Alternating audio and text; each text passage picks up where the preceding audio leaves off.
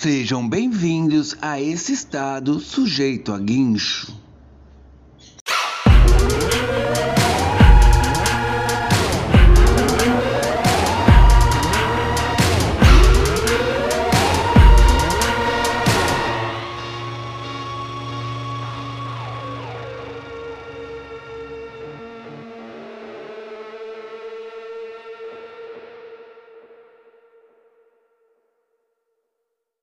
E lá vamos nós para mais um Giroflex de notícias do dia 13 de julho de 2021. Eu ia falar 2017, acredita? 2021. Eita, que eu tô atrasado aqui nos dias. Mas vamos lá então. É uma coisa que me veio de cabeça aqui que hoje é o Dia Internacional Mundial do Rock, né? Aquele velho estilo de música que as pessoas gostariam de relembrar, porque ninguém mais ouve hoje em dia, né? Então acaba tendo que hoje uma comemoração mundial, então vai ter um monte de velho falando aí sobre esse dia do rock. Mas agora vamos lá as notícias em si. Tá ligado que em Cuba, né, cara, tudo é difícil as pessoas se expressarem lá, né?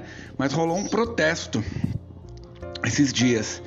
E a reação do governo cubano aos protestos, cara, foi uma coisa muito significativa.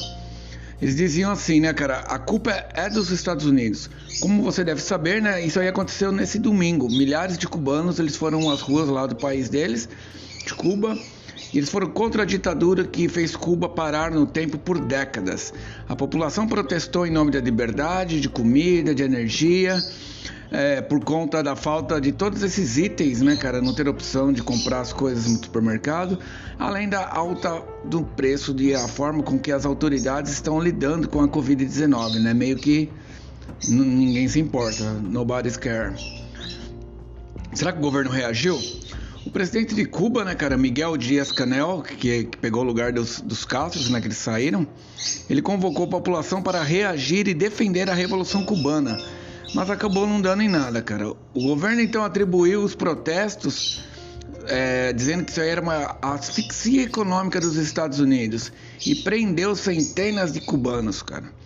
Sob a gestão Trump, as sanções em relação a Cuba foram endurecidas. Biden demonstrou apoio ao povo cubano, mas sem nenhuma canetada por enquanto. Diferente de que o Obama já havia feito algumas coisas, né, cara? Ele era bem amigo dos cubanos, no caso. Voltando ao assunto da reação né, do governo, né? A polícia reprimiu os manifestantes e bloqueou é, vários sites que continham para tentar conter a situação, né? Limitando o fluxo de informações divulgadas, já que as, as manifestações foram organizadas pelas redes sociais. Ou seja, não muito diferente da Venezuela e do que o Bolsonaro vem fazendo no Brasil também, né, cara? Mas vamos tentar dar uma entendida no cenário aí de Cuba, né, cara?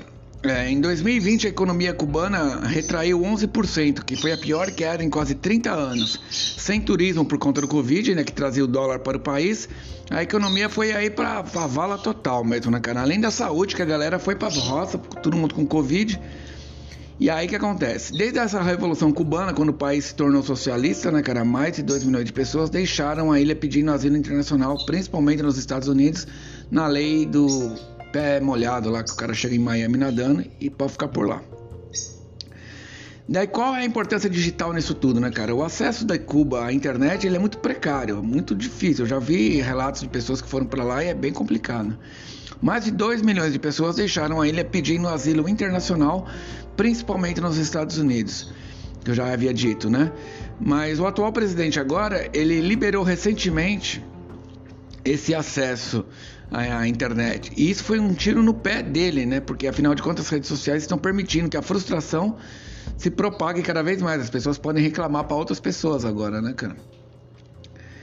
E aí, cara, isso vai dar muito pano para manga ainda. O que, que é mais importante? O que além disso é importante você saber hoje no dia 13 de julho? Estudo diz que 25 cidades emitem 52% dos gases de efeito estufa no mundo.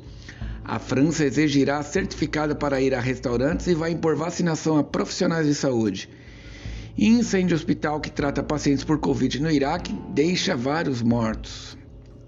Ou seja, as coisas não estão fáceis. E aí, cara, alguma coisa de cinema assim, eu não vi nada, né? Que que rolou? Ah, papá. Para de social, ah, imobiliárias, não. Bom, tem uma coisa aqui, ó, que eu achei interessante sobre o Clubhouse, né, cara? Quem ainda não, quem ainda há quem ainda use o Clubhouse, né, cara? Depois da febre do mês de abril, a rede social percursora dos conteúdos em áudio ao vivo está tentando voltar aos ouvidos da audiência e fez um anúncio interessante. A empresa inaugurou ontem a parceria com o TED, que trará conversas exclusivas para a plataforma nos próximos meses.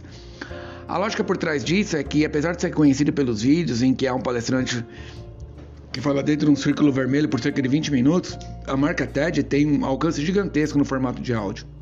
Diariamente, mais de 1,65 milhões de downloads dos programas criados pela marca TED são feitos em todas as plataformas de podcasts, incluindo o TED Talks, que foi o segundo podcast mais ouvido em 2020 pelo Spotify.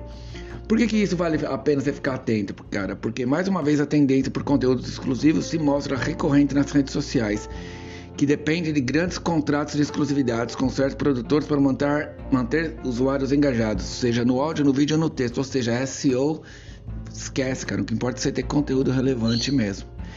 Então é isso aí. Amanhã estamos de volta aí com mais alguma notícia, se não tiver nenhum problema. E estamos novamente aí nesse estado, sujeito a guincho.